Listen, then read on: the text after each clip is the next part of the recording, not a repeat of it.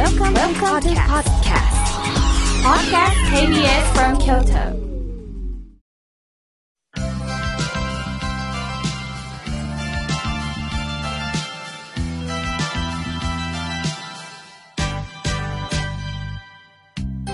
が笑顔になるには栄養剤が必要です。あなたには心の健康の秘訣、栄養剤はありますか？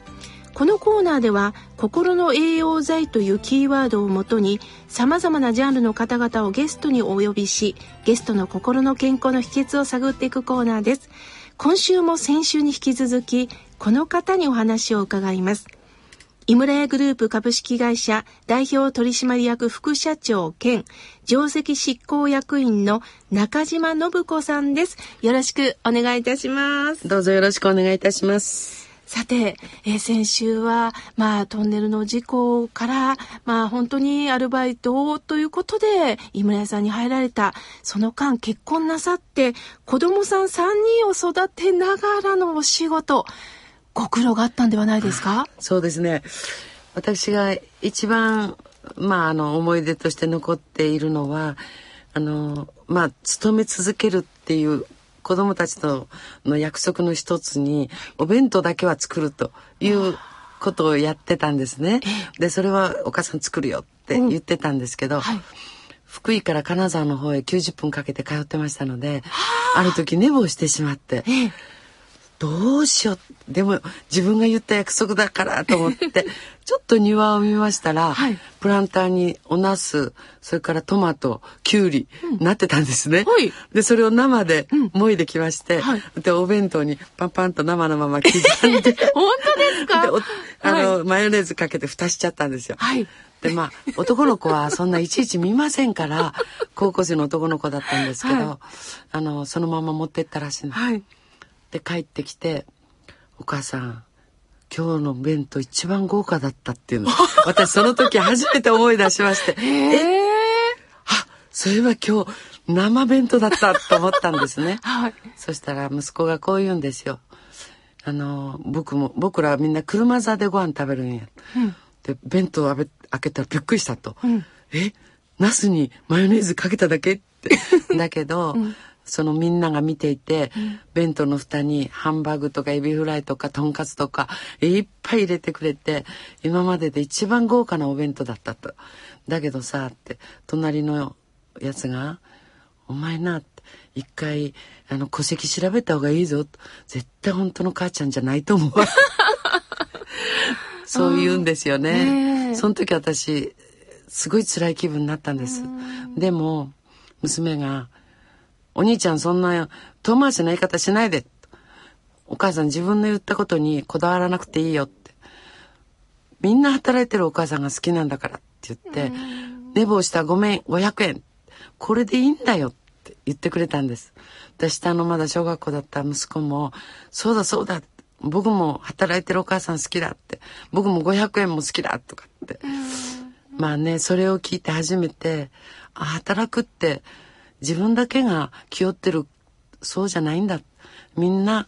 家族は言わないだけでみんなが協力してくれてそして働くことができるんだ。その感謝の気持ちが私は自分の中に足りなかったなって改めて思いましたねその時に。教えられましたね、ね、教えられました。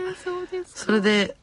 そうですね今年のお正月にちょうどそんな話をしていましたら、はい、子供たちは誰も覚えてないんですよ。で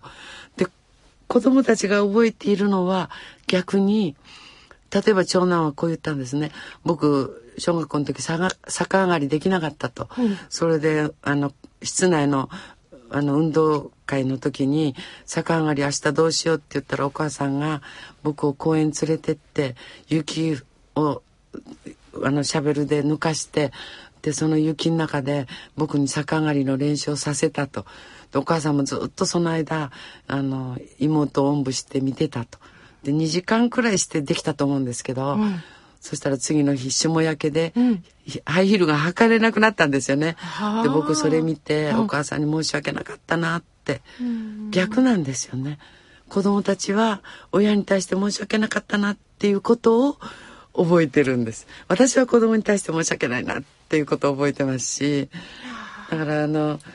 ああ親子ってよくできてるなと思いました。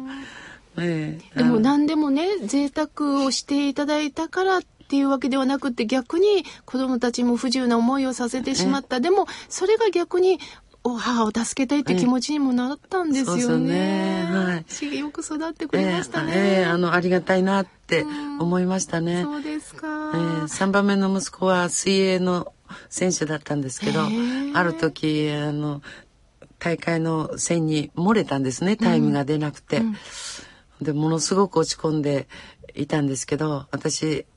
はあの私ももう忘れてたんですけど息子が「僕お母さんのことで一つだけありがとうっていうことあるんや」って言ったんですよ。で何って言ったらその選考に漏れた時に黙って海へ一緒に連れてってくれたと。そして海見ながら魚ってタイムなんか関係なしに気持ちよく泳いでるんだけどなってそれしか言わなかったって言うんですよ。もうなんか僕その時にすごい辛い気持ちがスーッと抜けたって全然覚えてないんですけど親の一言、うん。私が父親に、うん。あの助けられたように親の一言っていうのは、ん。子供ってすごく印象深いものなんだなっていうのを改めて感じました。でもそれは教えてやるっていう視点じゃないですよね。魚見てごらんって、魚って別にさ、自分を普通に泳いでんだよってことをさらりと。ですよね。感じたままに言ったと思うんですけど、子供はそういうことを覚えてて、うん。あそのあの言葉に助けられたってへ言うー言うのでねさて、あの、このコーナーは心の栄養剤なんですが、中島さんにとって心の栄養剤って何ですか？そうですね。私はあの好きな言葉がありまして「弓はでっかくそして根は深く幹は太く葉っぱ広し」っていつも自分の中で少し嫌なことがあると相田光夫さんの言葉なんですけど自分に言うことにしてるんですね子供にもあの言って夢でっかく持った方がいいよってあの言うようにしてます。あと私が一番幸せだなって人生の中で良かったなって思うのは良いメンターに恵まれたことですね。素晴らしい仕事に厳しく人に温かいあの弊社にいる朝会長のような良いメンターに恵まれたのは人生の中で最高に幸せだったと思います。それはあのとても自分の心の栄養剤として何かあった時会長だったらどう考えるかな、どういうふうに人に接するのかなって思えるお手本の人がいるっていうのはですよね。人生の中ですごい幸せですね。そうですね、はい。私もよくあの師匠をちゃんと一人持ちなさいって言われたのは、やっぱりその一言によって自分の考え方を考え直すとかね、そうですね。いう人って存在大切ですよね。で逆に言えばそういう人に恵まれたものをどう今度自分が少しでもそういうことができる人間としての成長ができるかどうかっていうのは自分に課せられた課題かなと思いま。ですすよねはいこれあのこのラジオを聞いておられる方にもう非常に興味があることは中島さんと同じ、まあ、境遇、まあ、仕事を両立している働く女性ってたくさんおられると思うんですが働く女性へ何かメッセージいただけないでしょうか？ああそうですね。あの女性は良いところいっぱいあります。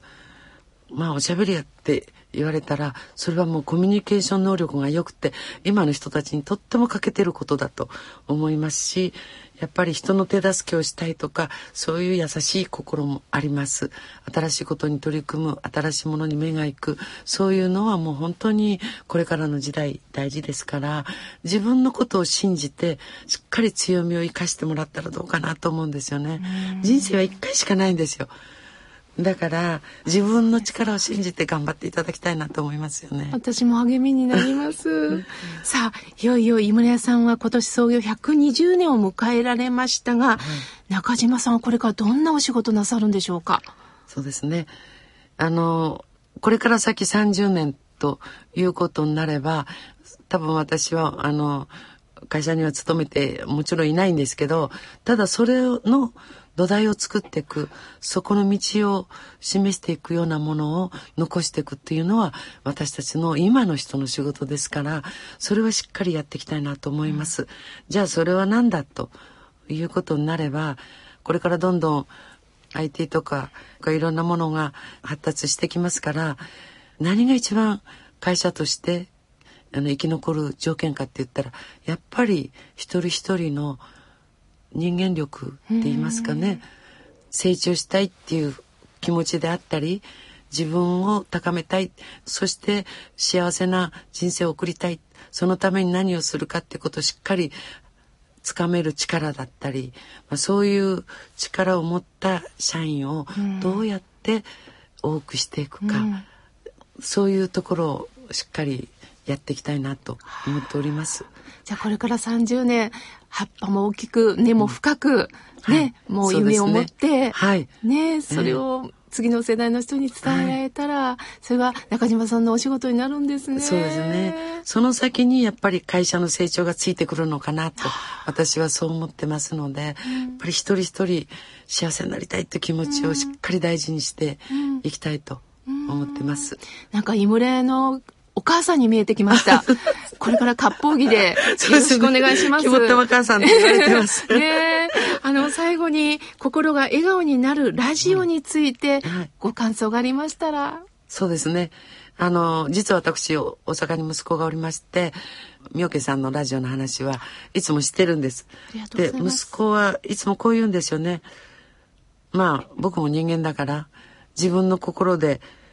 嫌だな、自分自身が嫌だなとか、あ自分がこういう心を持って汚いなって思うことはあるよ。だけど、二人の子供をしっかり素直でいい子に育てていくには、親として自分がしっかり素直な心を持っていかなきゃいけないってことも知ってる。だからその自分の嫌な気持ちをリセットするのにラジオを聞かせてもらうとリセットできる言ってたんです。あ私それを聞いて私自身もそういう気持ちですけどあいい息子に育ってくれたなと正直言って思います。私自身の気持ちと同じことを考えてると思いますし静かに目を閉じて妙家さんのラジオの話をみんなに聞いてほしいなと思います。きっとそういう心になると思うんですね。うん、はい。ぜひ長く続けてほしいなと思いますあ。りがとうございます。30年を目指して、はい、はい、私たちスタッフともども、よろしくお願いします。はい、頑張ってまいります。ありがとうございます。えー、先週に引き続き、今週も、井村屋グループ株式会社代表取締役副社長兼、上席執行役員の中島信子さんに、えー、深いお話を伺いました。本当にありがとうございました。こちらこそどうもありがとうございました。